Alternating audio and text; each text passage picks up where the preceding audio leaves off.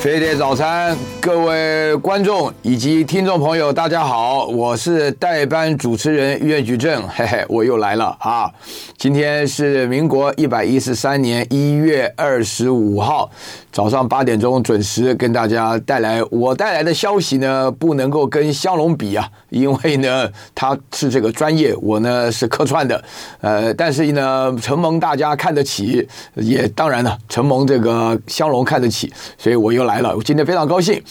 那么我慢慢呢开始体会到这个香龙呢，它整个做飞碟早餐的整个流程呢，因为几次的关系，所以慢慢发觉这个流程是这样子的。呃，先看看报纸，然后呢跟大家简报一下头条消息，然后接着的话呢随心所欲啊，爱讲什么就讲什么。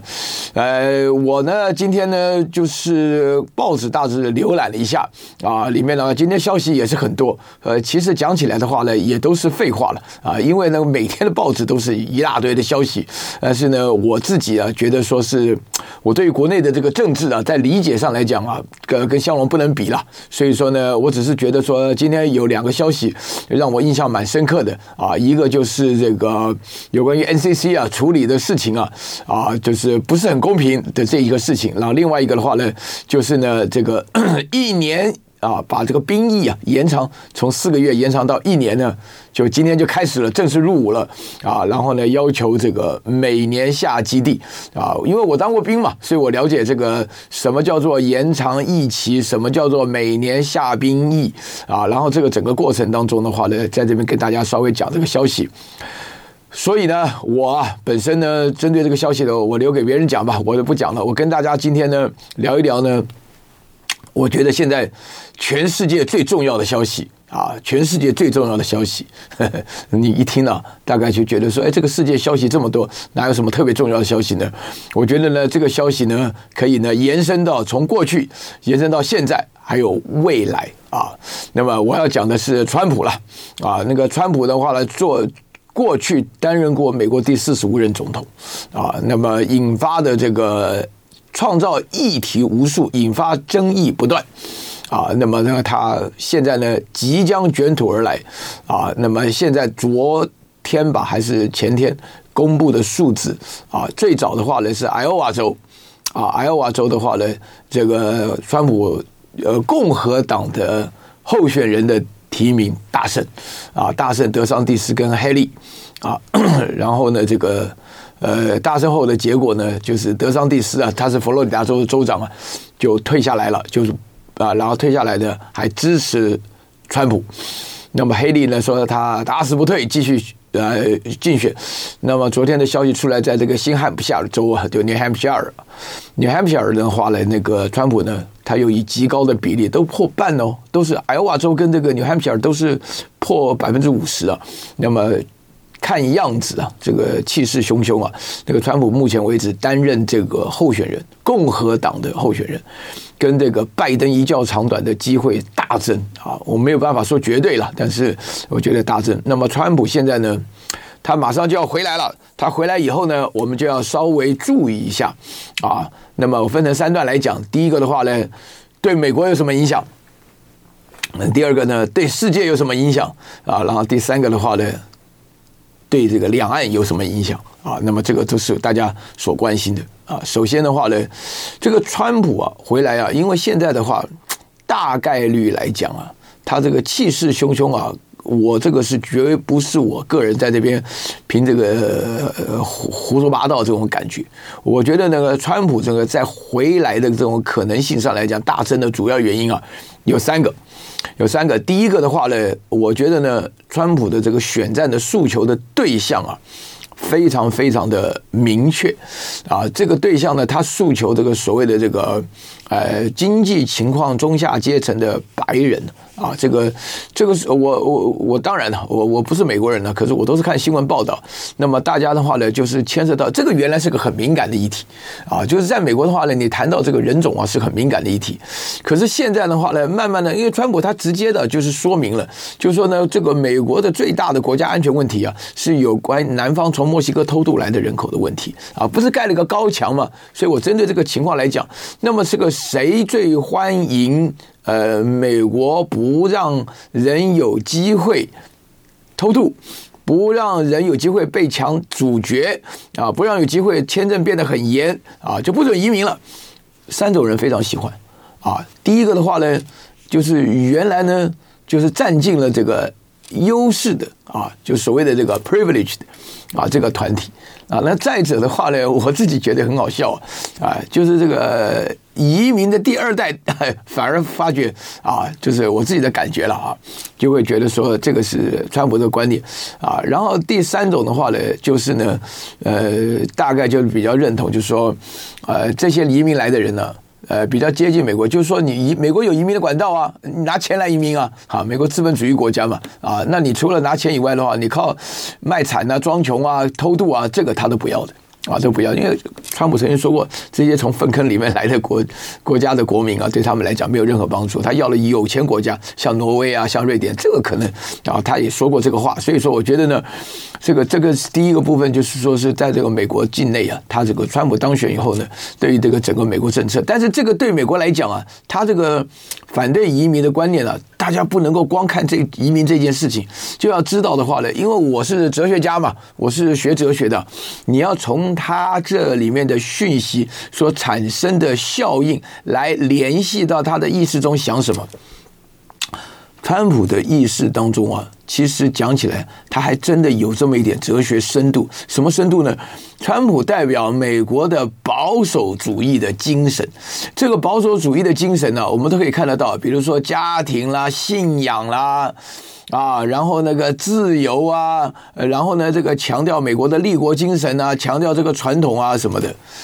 啊，那当然了，我这个讲法并不是在说这个川普好或不好，但是基本上的话，美国这个国家就我所认知的情况来讲，它有一个很大的转变呢，有个很大转变。因为实际上的话呢，在二次大战之前的时候，美国这个国家是不希望参与国际上的事务的。美国参与第一次世界大战的时候，整个过程就很勉强。美国参与第二次世界大战的话呢，如果没有日本人在夏威夷珍珠港的偷袭的话，美国会不会参战？我觉得这个都是历史上的谜题。为什么会有这种问题？因为呢，美国本身呢强调他自己的精神，就是我作为两大洋，太平洋跟大西洋中间这样子的一个完整的国家，我自给自足已经非常好了，我不用管别人事，别人也不要来管我的事。所以我觉得的话呢，美国的保守的观念的话呢，其实是地缘上的。啊，美国在地缘上的话呢，是有他自己的观念，然后呢，他会强调他自己的进步是属于他自己的，那他的富裕他是属于自己的，然后另外的话呢，他在他的这个富裕跟进步的环境里头的话，宗教的生活啊，宗教生活，我相信啊，在这个收音机前面，或者说是在啊这个 YouTube 前面的。观众朋友啊，也都可以了解到，也到了美国的话呢，因为我在欧洲住了很久嘛，欧洲跟美国最大的差别就是在宗教信仰上啊。那么我们在欧洲的话呢，我住的地方是天主教国家了，比利时嘛，对不对？那么他们的很多的教堂当中啊，那个绝大多数的教堂就冷冷清清啊，啊，那个大部分尤其是那个告解室啊，就是啊，等于是一个摆设了啊，就是装置在那边。但是在美国的话，我认识的人。我的朋友当中，嗯，不管是啊、有的是这个呃美国人呐、啊，有的是后来移民过去的华侨，他们到了周末都有宗教活动啊，甚至每一天都有查经班啊，宗教活动啊，不能说每一天呢、啊，但是晚上的时候，只要能去教会帮帮忙啊，打打杂什么的，也都乐此不疲啊。所以我觉得宗教生活在美国的话，直接影响到他的社会生活，这个也是为什么啊。我现在正在啊、我正在写个东西，那个东西里面写到了这个。啊，民主的起源当中讲到了美国的民主，讲到美国民主的时候啊，你一定要提一个很伟大的这个社会理论学家啊。有人认为他社会学家，有人认为他哲学家，但是我把他称之为社会理论学家，就叫做这个托克维尔啊，这个英文叫做这个 Alex de Tocqueville 啊，托克维尔他写过很有名，在一八三五年跟一八四零年写过两本非常有名的书啊，这两本书最有名啊，叫《美国的民主》啊，就是这个这个拉。Democracy on America 啊，就是说是这个，或者英文翻译叫 Democracy in America。这个书有名到什么程度啊？我那个时候啊，我这个大学的时候，我们不大学毕业都要到美国的那个啊文化中心去找一些这个留学的资料嘛。这个书《美国的民主》这两本书摆在那边，可以可以任君取悦啊！啊，这个美国人小气的，这个书。不薄啊，上下两册啊。我印象当中的话，至少可以随便看。啊，你看这个可以随便看啊、那个时候呢，我才发觉啊，哎，这个书很有意思，因为它又好，又变成一个宣传的工具。那美国当年呢，就是在十九世纪的时候，就在托克维尔的眼光中啊，他其实到美国去。观察狱政啊，监狱的狱啊，他调查狱政什么？但是呢，他在顺便观察狱政的时候呢，他就发觉了美国这个社会啊，其中这个宗教扮演很重要的因素，使得他非常进步啊，很容易达成共识啊，达成协调。这个可以说是美国的黄金时代。当然，我必须强调，托克维尔在观察美国的社会的时候，他对于那个美国的那个奴隶制度啊，也就是美国的那个啊黑奴的制度，他并没有特别的了。了解，因为那个时候啊，实际上的情况的话呢，大家可以了解，就是说介绍美国的时候，他只是从他的现象啊，社会的事实现象来看他那个本质，所以从这个角度啊，我倒并没有说是夸赞呃美国民主意识，我只是讲到说这个书里面内容的话呢，让我觉得很惊讶，因为我要为什么惊讶呢？因为我要强调的重点是美国的变化，美国的变化呢，在二次大战以后啊，就是之前呢。是一个不愿意管他人事，是一个不希望别人管他的事。那之后，二次大战之后的话，二次大战之后的话呢，就是完完全全参与国际化。因为美国现在的话呢，在国际上的所有的军事的基地啊，几百个、四五百个大概都有吧。在这种情况下的话，那个对国际的参与成了国际警察了啊。然后呢，美元的话呢，成了国际通用的重要的货币啊。然后美军的话呢，哇，基本上是横行霸道，全世界横着走。所以在这种情况下来讲的话，这个出现变化很大。就是说，川普本身的精神就是要把美国拉回到原来这种自呃这个至少门前雪的这种精神。那么，川普一旦当选，现在他没有当选，现在连这个正式的提名资格还没有。但是他一旦当选的时候呢，他就会注意到啊，大家也都应该注意，美国本身的话就会慢慢的关上自己的大门啊。他已经做过四年嘛，大家已经看得很清楚。这是为什么强调美国国际化的很多的人、很多的企业，甚至于很多的政府官员都觉得说，哎，我们要特别小心，川普又要准备回来了。呃，刚刚的话呢，利用休息的时间看了一下大家的反应的意见的话，有人讲说层次提高，收视率下降。哎，没错，我们的话呢，哲学家嘛，就是一辈子就是一开始下决定要烧冷灶啊。好，我延续我刚刚讲的这个川普的议题。其实说句良心话哈，针对新闻看了报纸进行分析的这种事儿的话呢，就是能做的人非常多。但是我这边话呢，就是介绍川普的过程当中，我让大家有所了解啊。因为这个川普本身呢，他是所作所为啊，我们都可以的预判。预判的话，就是预就是这个预言呐啊，判的话呢判断，我们都可以针对于未来做判断。我个人觉得啊，这个是我个人觉得，但是我觉得川普他很好做判断，因为他曾经做过一次，而且现在的话呢。就是说，他的这个势如破竹，来势汹汹，所以产生的结果，我们有必要稍微注意一下。因为的话呢，刚刚影响到美国，美国的话呢，我会觉得他回到了这个保守主义的情况。大家要了解啊，美国的保守主义跟你现在，大家要一定要注意，美国是一个曾经做过排华法案的啊，称华人为黄祸。啊，这个这个 yellow peril 这个字啊，你去查一查，就是一个非常保守的一个环境，才会有这样通过立法。所以它里面呢产生的这个影响跟结果，现在大家哎呀争先恐后啊，尤其是我成长的这岁月当中啊，争先恐后到美国留学，留在美国工作，然后在美国啊，这这回来以后哇不得了啊，这个联系国际啊，那个这个是我讲的是二次大战以后的美国，其中最重要的啊，其中最重要的就是这个二次大战以后呢，美国赫然发现。这个犹太人本身来讲，在欧洲的话过得并不好啊，在面对了 Holocaust 的这大屠杀，所以说的话呢，他们通过了游说法案呢，所以说在整个环境中的改变非常多啊。那么这个当然了，今天这个题目啊，就是美国的犹太人是如何让美国这个国家有所改变呢？那么这个题目的话呢，要另外找个专辑来展开。这个今天在讲，不过我偶尔碰到的时候，我也会讲一讲。但是呢。我现在讲的是川普啊，如果一旦他当选了总统以后啊，四十五、四六、四七，他当选了，如果啊，如果我们现在这是一个假设条件式的啊，对全球有什么影响呢？我觉得呢，对全球影响的啊、基本上的话呢，第一点很明显的啊，这个北约目前的气势，大家不晓得知不知道啊？北约目前的气势啊，非常非常的啊紧张啊，这个紧张其实就是北约目前的话，大概三十国吧啊，反正呢要搞一个大演习，这个大演习当中呢，其中呢最重要的话呢，就是芬兰跟俄罗斯啊。他们的界限有一千三四百公里长啊，啊，那个非常长啊，而且呢，对于俄罗斯来讲，构成了一个非常大的威胁。我必须坦白讲啊，北约的演习是假戏真做了啊。那么，因为北约以美国为主嘛，啊，俄罗斯他们都是核子大国啊，光靠演习的话呢，真的要变成这个真刀真枪的话，可能性不大啊。但是呢，特朗普呃，就是川普一旦当选后啊。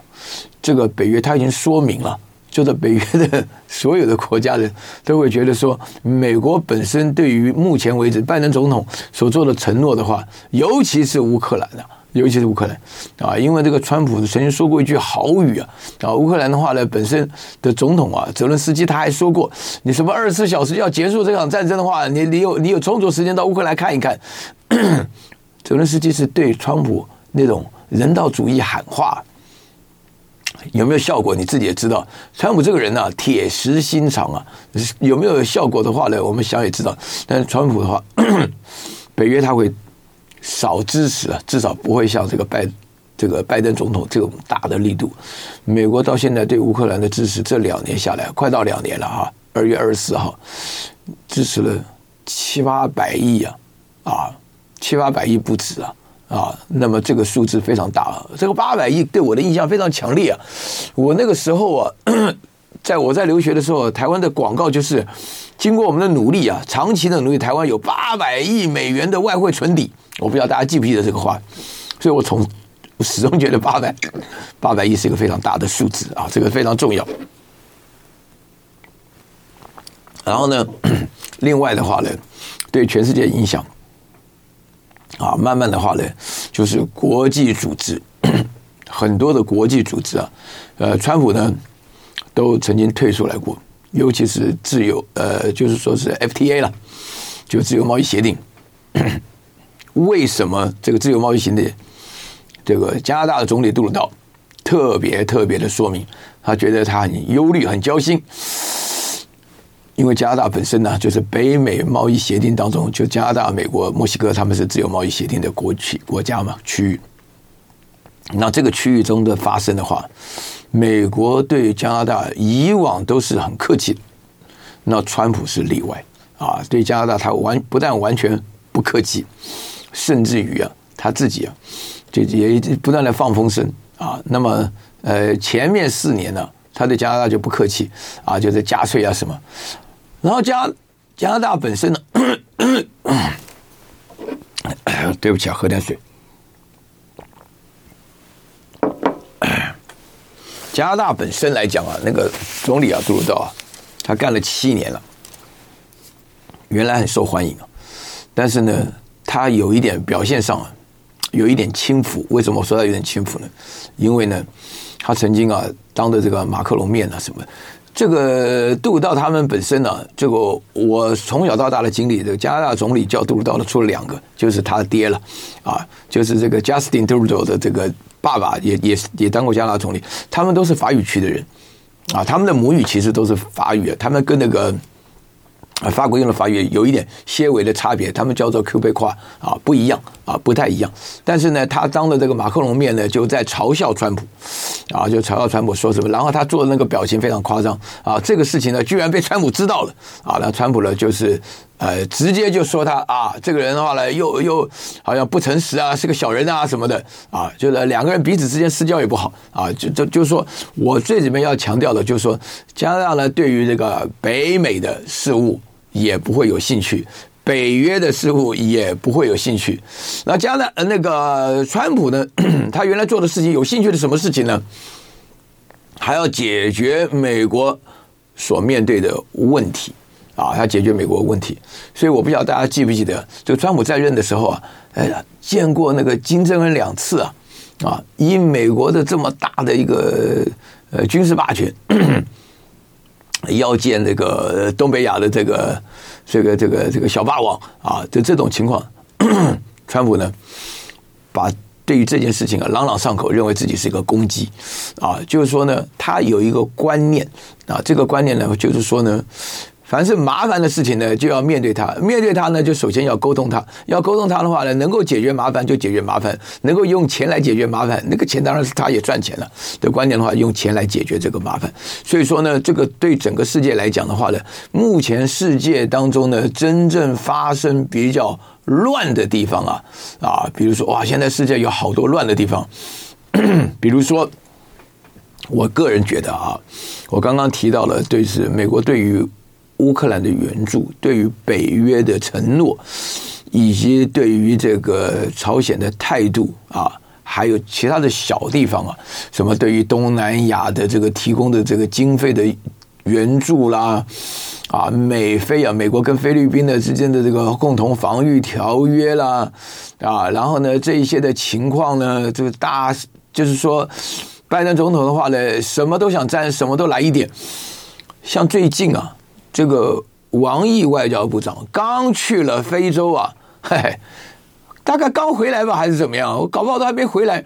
布林肯马上跟着去，布林肯跟着去的话呢，还特别找了非洲啊，什么象牙海岸啊、多哥啊这些，原来啊都没怎么听说过美国所关怀的区域。那布林肯就带队去了，还带了那个什么，带了联合国的那个黑大妈，就是我不晓得大家有没有注意到，美国每次在这个联合国一提案提出否决票的时候，那个黑大妈啊，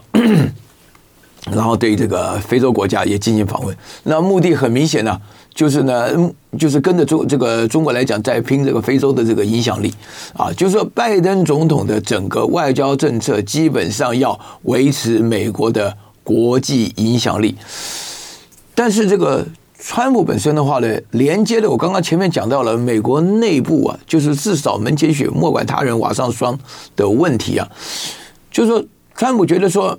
国际上的事务啊。他这个观念还不是行有余力，然后再多管闲事。他这个基本上的话是觉得说，你要我管闲事也可以，拿钱出来啊，哎，你要付钱啊。比如说北约的国家，川普那时候讲说，你们北约国家，你们的承诺，你们要拿多少钱？这个约定的很清楚，百分之二啊，你的 GDP 的百分之二啊，你几个人办到了啊？如果你没有办到，就少跟我来这套，你把钱先交完再讲，否则的话，你就千万就说。我讲通俗的话，你不交保费，我就不会 cover 你的保险，就这么简单啊！你有事情的话，你平常买的，哎呀，我没有立即的危险，对，这个就叫保险。保险就是说你平常就要买，到时候一旦出事的时候，我们开始保护你啊。所以说，在这种情况下，所以说是北约也害怕啊。然后这个俄乌战争之间的话，二十四小时结束，二十四小时结束的话呢，我可以稍微谈一下啊。战争一旦发生了，就没有。轻松结束的可能性啊，这个大家一定要了解。一旦发生战争呢，就是说是大家有个名词叫“绥靖”啊，就是说是呃前前后后拉拉扯扯的啊，战争很难结束，不好结束啊。在这种情况下的话呢，那么俄乌之间的冲突啊，好处是我个人感觉得到，我个人感觉到是目前为止，俄罗斯就没有大打。俄罗斯的导弹从来没有丢到乌克兰的首都基辅里面去，啊，就是说呢，还是要做一种外科手术式的精确性打击了，大概有这种想法的意思。可是川普讲的话呢，就是说二十四小时能够结束的话，我仔细的一想，既然这个战争没有奇奇迹来结束，那这个奇迹是什么呢？二十四小时结束，我后来想了一下，大概就是有三个部分。第一个，他自认他跟这个普丁的交情。不错，啊，交情不错。从这个在俄罗斯选美比赛开始就不错。然后第二个的话呢，他会觉得说呢，绝对绝对不会给乌克兰援助。啊，我讲这句话是因为我有一次很偶然的听到这个川普的这个儿子啊，就是啊小唐纳小唐纳川普接受访问的时候，他表达了意见呢、啊，他表达意见跟他爸爸的意见呢，其实从某种角度来讲，呃，我觉得这个有一点很特别啊。川普自己这个人的行为好像不怎么检点的同时，但是他家庭里面的成员呢，还个个都不错。他那个女儿伊凡卡就别讲了啊，就是啊，又能干又会讲话又漂亮，然后这个也也也多金了啊，那个就不讲了。那另外他那个儿子的话呢，我稍微注意了一下，因为我想说这个老爸如此放荡，然后这个儿子的话会讲出什么话来？哦。条理非常清晰，他来讲清楚，做了很多例证。他说：“第一个，我们给了一大堆钱的话呢，这个乌克兰说会打胜仗，结果呢，从来就没有打过胜仗。告诉我们的消息基本上都不真实啊，让我们误以为他有希望，其实他从头到尾就没啥希望，这是他自己说出来的。”小唐纳川普讲的话，所以我都会觉得说呢，这个他这个第二点的话呢，就是除了跟普京的交情不错以外，他自己的话呢，完全就不支援了，不支援那个乌克兰的话呢，就乌克兰就会马上面临困难。然后第三点的话呢，就是以现状上谈判桌。啊，那什么叫现状呢？那大概就是顿巴斯地区再加上克里米亚岛啊。这个当然了，这个谈判的结果，如果这个奇迹发生了啊，对美国的这个形象，在国际上的形象就受损非常大。所以说，你看到这个川普的发展，你要从我前面讲的，就说美国啊，这个这个至少门前雪的这种态度啊，对国际形象受不受伤啊？这个是川普的一大考验哦。就是美国的国际形象还重不重要？这个是真正的一大考验。为什么？因为我们觉得，如果美国维持原来二次大战以前那种半农业半工业，虽然都很发达的那个社会来讲的话，远远比不上它战后经过国际财经所导致的，就是说美国每个城市的国际化的程度，让它的国家的收入增加非常多啊！你不要讲别的，很多人都花钱让孩子到美国读书啊，为什么？因为它国际化嘛。啊，我不晓得。川普重不重视美国的国际形象受损的问题啊？但是讲到国际关系的时候啊，就有一个例外，这个例外就是以色列啊。以色列的话呢，对于川普来讲，这个国际关系啊，因为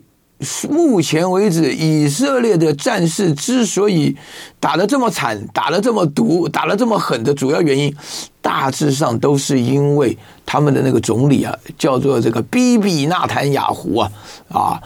这个纳坦雅胡啊，他本身来讲啊，本身的态度啊，最近啊，那个布林肯第四次到以色列之后，跟他讲说，第一个，你们必须要承认两国论，两国论就是讲巴勒斯坦国跟以色列国啊，而且要在一起啊，尽量和平相处。然后第二个的话呢，你不能够占领加沙。啊，加萨是巴勒斯坦人哈唯二的土地。然后第三个的话呢，那当然了，你在整个做法上来讲要合乎人道主义的原则。我跟你讲，这个 BB 啊，马上拒绝，以色列马上拒绝。哇，我自己啊，就是针对这个消息啊，做了一点分析啊，就是为什么会马上拒绝呢？因为呢，最主要的原因啊，就是。不但是保护这个纳坦雅胡他自己的位置，然后呢，同时呢，他心里有个理想，这个理想就是说是，如果你不把哈马斯完全清除掉，那比利呃这个以色列是永无宁日的，就是晚上睡觉不安稳啊。然后第三点的话呢，他基本上是看准了啊，美国的一定会支持，所以说呢，一定会支持呢。这个拜登现在呢有点犹豫，拜登的这个。军事发言人呢叫科比啊，啊，这个科比的话，他就讲说，哎呦，我们美国的态度现在跟以色列态度的话呢，有一些不一样的地方啊，因为大家原来发觉以色列态度就是美国的态度，让美国的国际形象受损，这个严重，非常严重，你知道吗？因为什么呢？因为国际上所有的国家有十四亿的穆斯林，也有很多讲求人道主义的国家，很多西方国家自己原来是支持美国立场来。义无反顾的支持以色列，现在发觉问题不对了。好，在这种情况之下，川普他自己曾经做了一个分析：为什么我们家我最喜欢的那个伊凡卡在选择的时候可以当基督徒，也可以当犹太犹太徒啊，犹太教徒啊，因为她嫁给犹太人嘛，在纽约嘛，对不对？啊，大家如果对于犹犹太教里面这个母系社会，母亲是非常重要的啊。他生的孩子基本上也都是犹太人。在这种情况下，他解释了情况，他让他们选择他的女儿变成犹太人，自己家都出犹太人，那更不要说是犹太人在美国社会的影响力。所以说，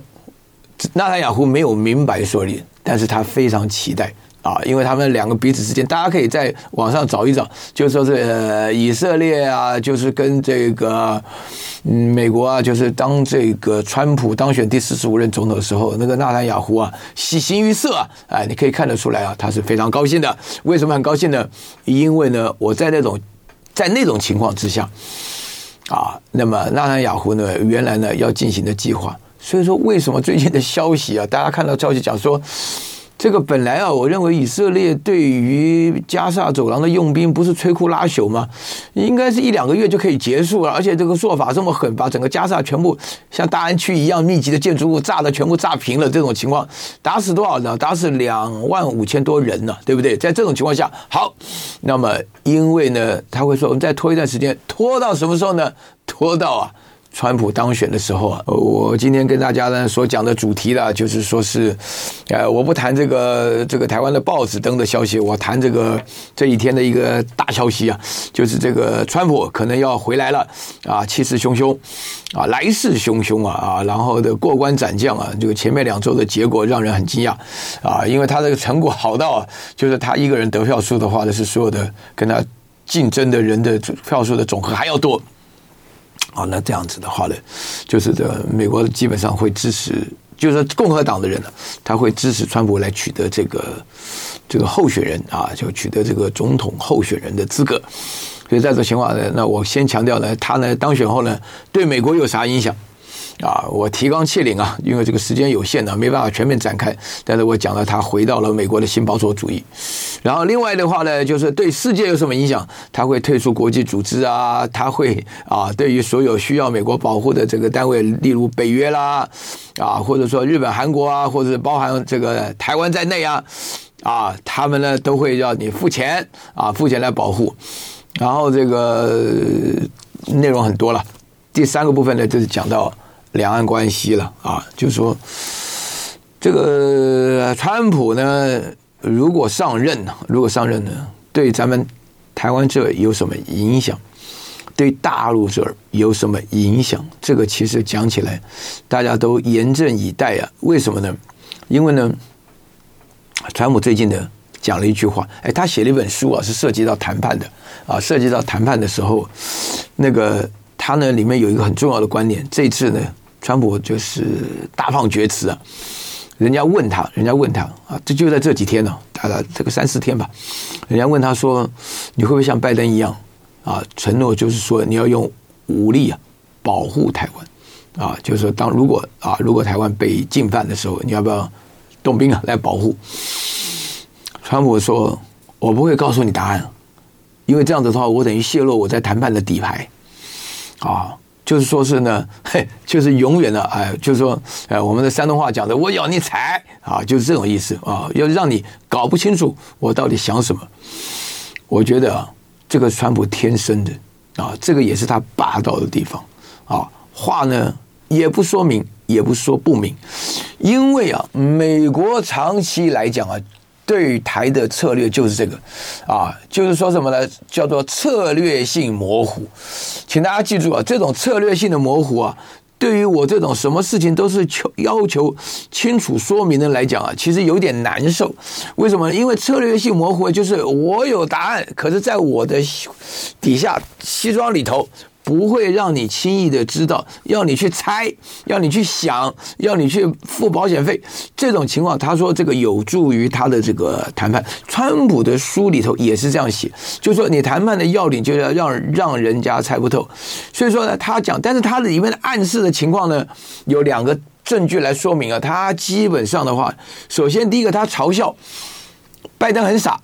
两次说明，Yes, we are going to defend Taiwan。这个讲法就啊，是是是，我们会防卫台湾这种说法，他认为这个很傻啊。当然，这是他本身要攻击。另外的话呢，他底下曾经用过一个后来开除的顾问吧，叫做波尔顿。波尔顿最近出了本书啊，里面就写到，就是川普在那个讨论到台湾的问题的时候，川普是真的，他那个办公桌讲说，台湾台湾拿了个笔，台湾台湾就是这个点，哈，然后这整张桌子都是中国啊。那么他的意思的话呢？就是让你去猜的同时，让你会感觉到他的基本态度。所以我认为啊，我认为啊，台湾有很多人啊，对于一个川普来势汹汹啊，感觉上没有像他这个第一任的时候那么乐观。因为台湾第一任的时候呢，对中国的情况呢。就是搞得中国头昏脑胀的啊！我记得那时候非常清楚啊，我记得非常清楚。那个打贸易战的时候啊，哇，那个突然一下子，那个整个加诸的力量非常大。啊而且现在实际上来讲的话，美国对中国打的贸易战、打的制裁，对于这个芯片科技还有所有的高端产品的制裁，坦白讲，你不能说无效啊，还挺有效的。啊因为这个大家会感觉到说，美国毕竟啊是一个经济上、政治上是一个是一个这个整个军事上的霸权嘛，所以在整个发展过程当中，一旦被他打压的话，面对的压力非常大。所以在这种情况下呢，很多人觉得说，哎呀，很多反中的人，哎呀，你看这个川普啊打压中国什么的，很高兴。但是这一次的话呢，他基本上也是要台湾特别注意啊，就是说按照种种迹象的话，两岸关系的话呢，那么分成两个部分来讲。第一个部分，中美之间的关系，我觉得中美关系的未来的出路的话，原则上来讲，啊，这个拜登目前为止所做的事情，跟川普之间的话，有两个地方会是一样的，但是有一个地方的话呢，极有可能比较不一样。哪两个地方一样呢？就是说，第一个部分呢，啊，就是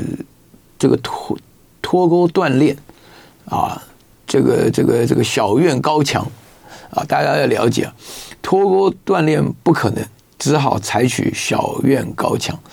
啊，一开始我还觉得“小院高墙”这句话听起来像是中国的成语一样，后来发觉那个沙利文呢，啊，国家安全顾问里面还真的讲过这句话。啊，这个这个基本上的话呢，就是说这个能够不脱钩不锻炼的，啊，那么就是比较低低层级的科技，这个没有问题。但是呢，稍微高点的话呢，要阻碍。我最近听到的消息啊，有的人说是在整个发展上来讲，中国的这个追赶至少五年，但是目前为止有人说是十年。那这个当然对于这个啊这样子的一个大国经济突然遭受到这样打击的话，那么比较。要看看十年内有没有突破，我自己是蛮有信心的了啊！我觉得说，因为科技这个东西嘛，啊，我们基本上的话，也就是说，美国发行的比较早，但是到底是十年还是五年的话呢，这个没个准，你也无从估计起。那么这个的话，大概就是说是能不脱钩、能不锻炼的地方，然后只要是这个能够这个小院高墙围着的，那么这个情况呢，极有可能会是按照情况来做。但是整个过程我来讲的话呢，会让你难受的不得了了啊，这个也是非常可能的。然而第二件事情的话呢，就是说呢。啊，该合作的部分，什么叫该合作呢？这个“该”啊，不是讲到那个环保的议题啊，不是那个 John Kerry 啊，就是那个美国的环保部长那个凯利的那种观念，就是说啊，要要这个减碳。为什么不是这个环境的议题呢？因为川普川普根本不相信这个，根本不相信这个这个这个环保的问题啊，他不相信这个问题。的整个估计上来讲，他基本上会认为说是这个环保的问题会影响到美国的利益，对美国的利益不好，所以说呢，他就也。不相信这个东西，这个有一点像是最近阿根廷选出来那个总统米莱啊，那个米莱的话也强调自由的那个米莱啊，他也不相信这个环保的议题啊。那么这个这个情况下的，但是呢，有一些问题呢，非要在一起解决的，比如说美国要对朝鲜的问题啊，那么这个这个目前为止，东北亚的态势在拜登的这个努力也好啊，这个不管怎么讲，就是中。俄朝跟美日韩之间构成了一个对仗的关系。那川普本身来讲的话呢，不喜欢这种对立的这种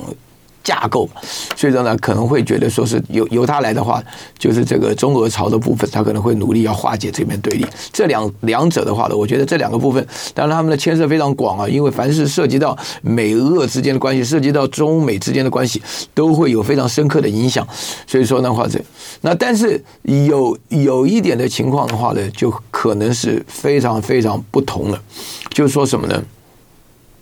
就是说呢，整个来讲啊。啊，那么原来啊，我们在想到，就是说啊，我讲，比如说留学啦、去美国啦、移民啦、观光啦，或者什么这些的话，那对川普来讲的话呢，他会有一种判断。这个川普整体来讲啊，有一个判断非常非常有趣。什么叫？就是他会认为啊，以往美国永远是吃亏的那一方啊。那么我今天上午在准备这个飞碟早餐的时候，我想过一下这个事情，啊，因为我们长期来讲啊，从来没有重视过这个川普非常重视的事情。我自己拿我个人的经验来讲啊，我长期来讲啊，我从小成长的经验当中没有话讲嘛，因为我们这种呃，一九四九年这个到台湾的这种，算是从内战之后的这种难民后代。啊，也就是所谓的外省族群吧，其实不讲外省族群了，台湾人也一样了，通通都一样了啊。他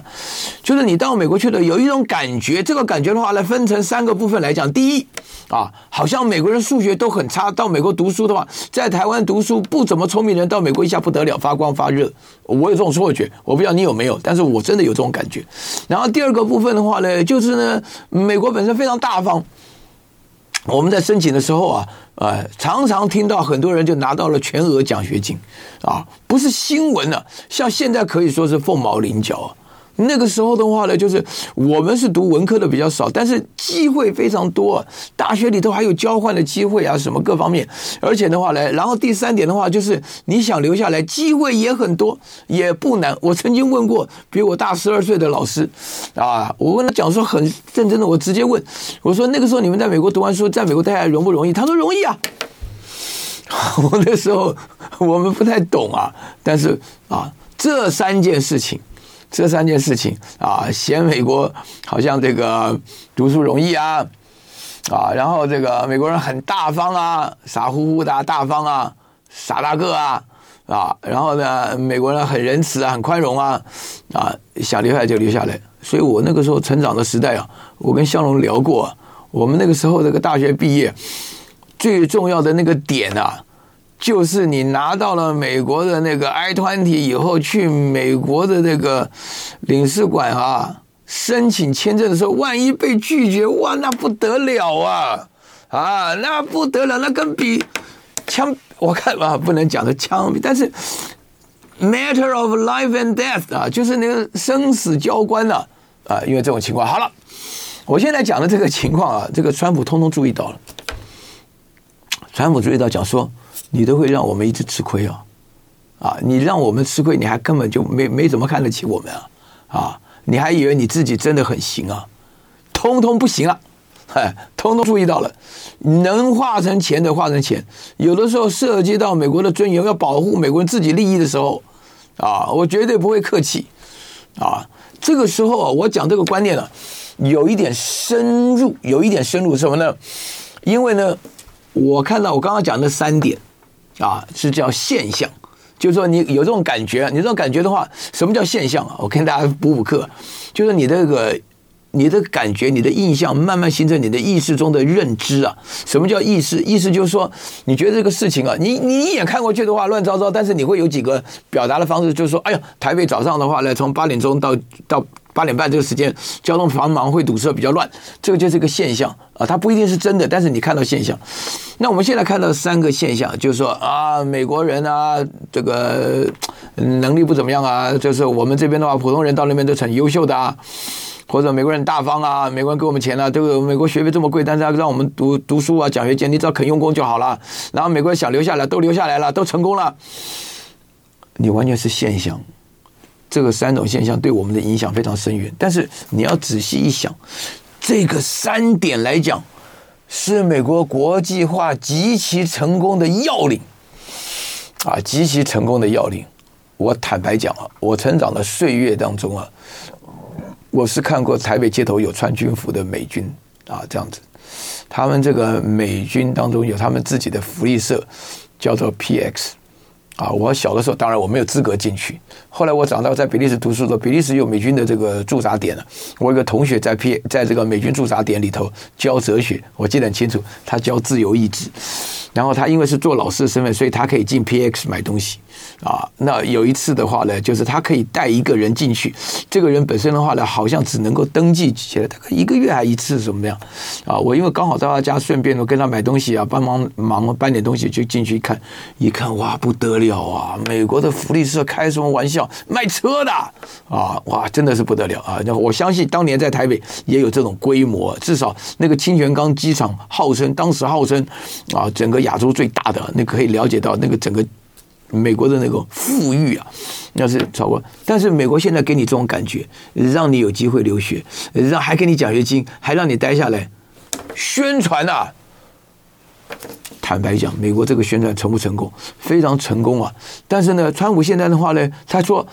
这一种成功的宣传对美国现在已经侵蚀到骨头里头去了，所以不干了，不干了。所以我觉得呢，这个一点很不一样。就是说中美之间的关系的话，两点一样，有一点不一样，就他这个就不干了。你想要沾到美国的任何好处都没有这个便宜的。然后台湾的情况的话，那必须要好好讲一下啊，因为呢，这个商人的关系，然后呢，因为他本身呢，这个美国回归了这种自扫门前雪的这种感觉、认知、传统文化。然后呢，还有在国际上来讲的话呢，要退出尽可能的原来那种做世界警察的那种帮助。那这一些情况叠加起来的话，台湾本身首先第一点，美国人少管国际事，那台湾这边情况美国人就不会管了，不会管。然后第二点的话呢，就是说呢，美国这边的话呢，针对台湾的情况。他要找谁？哪个国际组织？现在美国不断的在拉帮结派，甚至叫你自己兵役延期，让你自己训练好一点，打巷战、打刺猬战。这个其实都是大家都知道的事实。但是什么拉了菲律宾啊，拉到日本，拉到韩国了，他们都没有那种勇气，也没有那种决心，更没有那种毅力来参加这场。那美国自己要负责。那如果说是川普当选的话，那这个情况就不一样了。就爱点你 UFO